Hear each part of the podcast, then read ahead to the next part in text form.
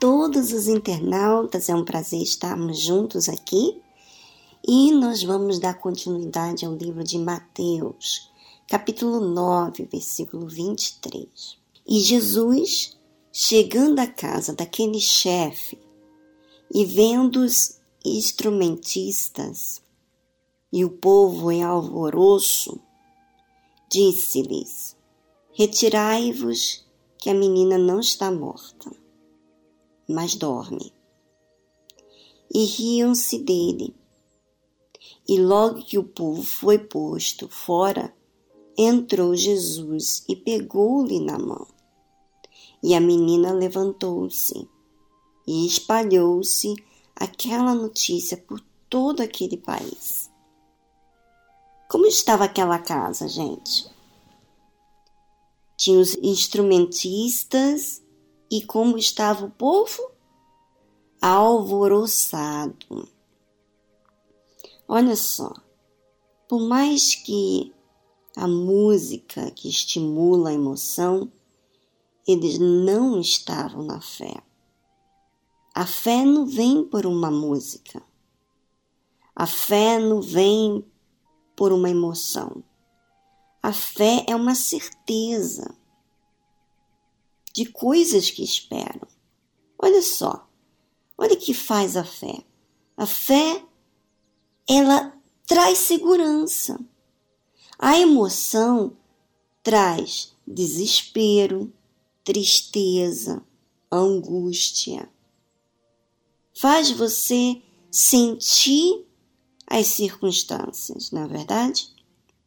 E isso acontece quando estamos na carne a gente é facilmente levado pelas emoções e acaba nos influenciando, sendo influenciados pelas circunstâncias.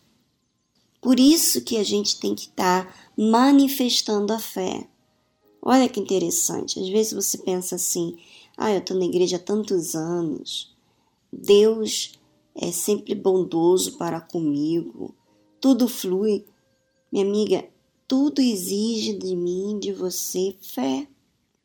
Exercício de fé. Justo porque a nossa natureza humana não é assim. Disse-lhes: Retirai-vos, que a menina não está morta, mas dorme. Veja que Jesus não podia fazer milagre com aquelas pessoas alvoroçadas.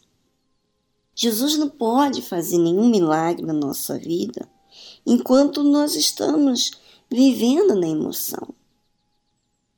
E olha só, olha que lindo, né? Olha como é que Jesus era. Jesus não era influenciado.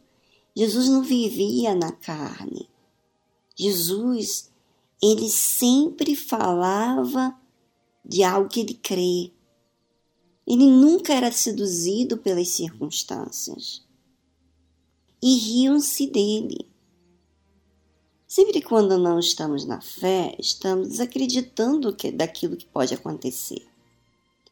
E essa incredulidade é de forma bem sutil. Às vezes você está na igreja e o pastor, ou a passagem bíblica, ou o pastor está falando e você está dentro de você questionando, falando: ah, isso aí já passou, não, não é desse jeito. Deus está, através do homem de Deus, falando de algo que vai acontecer. E você está no seu interior, ninguém vê, porque você está falando isso para você mesma.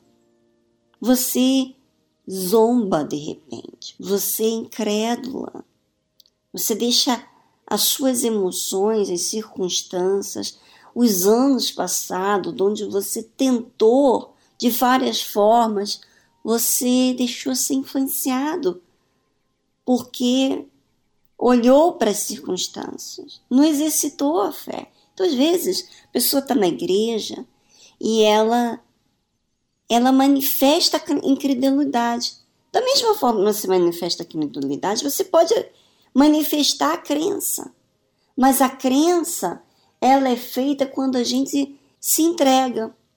quando existe a incredulidade, a gente resiste Deus. A gente resiste à soberania de Deus, vamos dizer assim, para a nossa vida.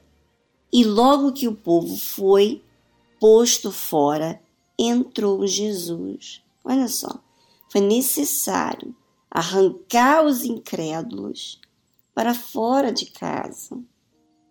Ou, vamos dizer, pedir para sair daquela casa, para poder Jesus entrar. Olha só, minha amiga, de repente, tudo vai mal na sua vida. Tudo, absolutamente tudo vai mal.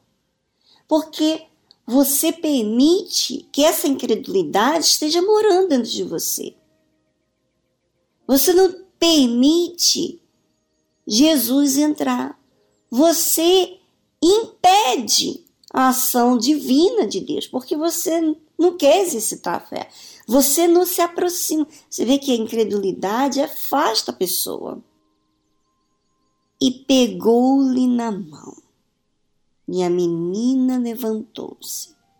Olha só, olha como é que Deus faz as coisas.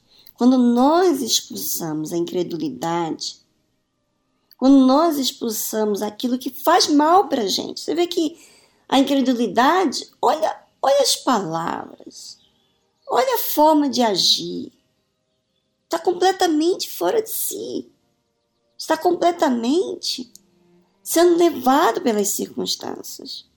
Jesus, ele entra, pega na mão dela e a menina se levanta. Só esse toque já é o suficiente para que haja, para que aquela menina levantasse, ressuscitasse. E assim também, minha amiga. De repente você está anos na igreja, ou você está há pouco tempo, mas você já deixou ser contaminada pelos comentários, ou porque as outras pessoas que você está próxima não houve resultados e você deixou ser influenciados por palavras negativas. Então, como é que Jesus vai pegar na sua mão? Como é que Jesus vai tocar em você? Se você é resistente, se você ri, se você está alvoroçada, ansiosa, triste, angustiada.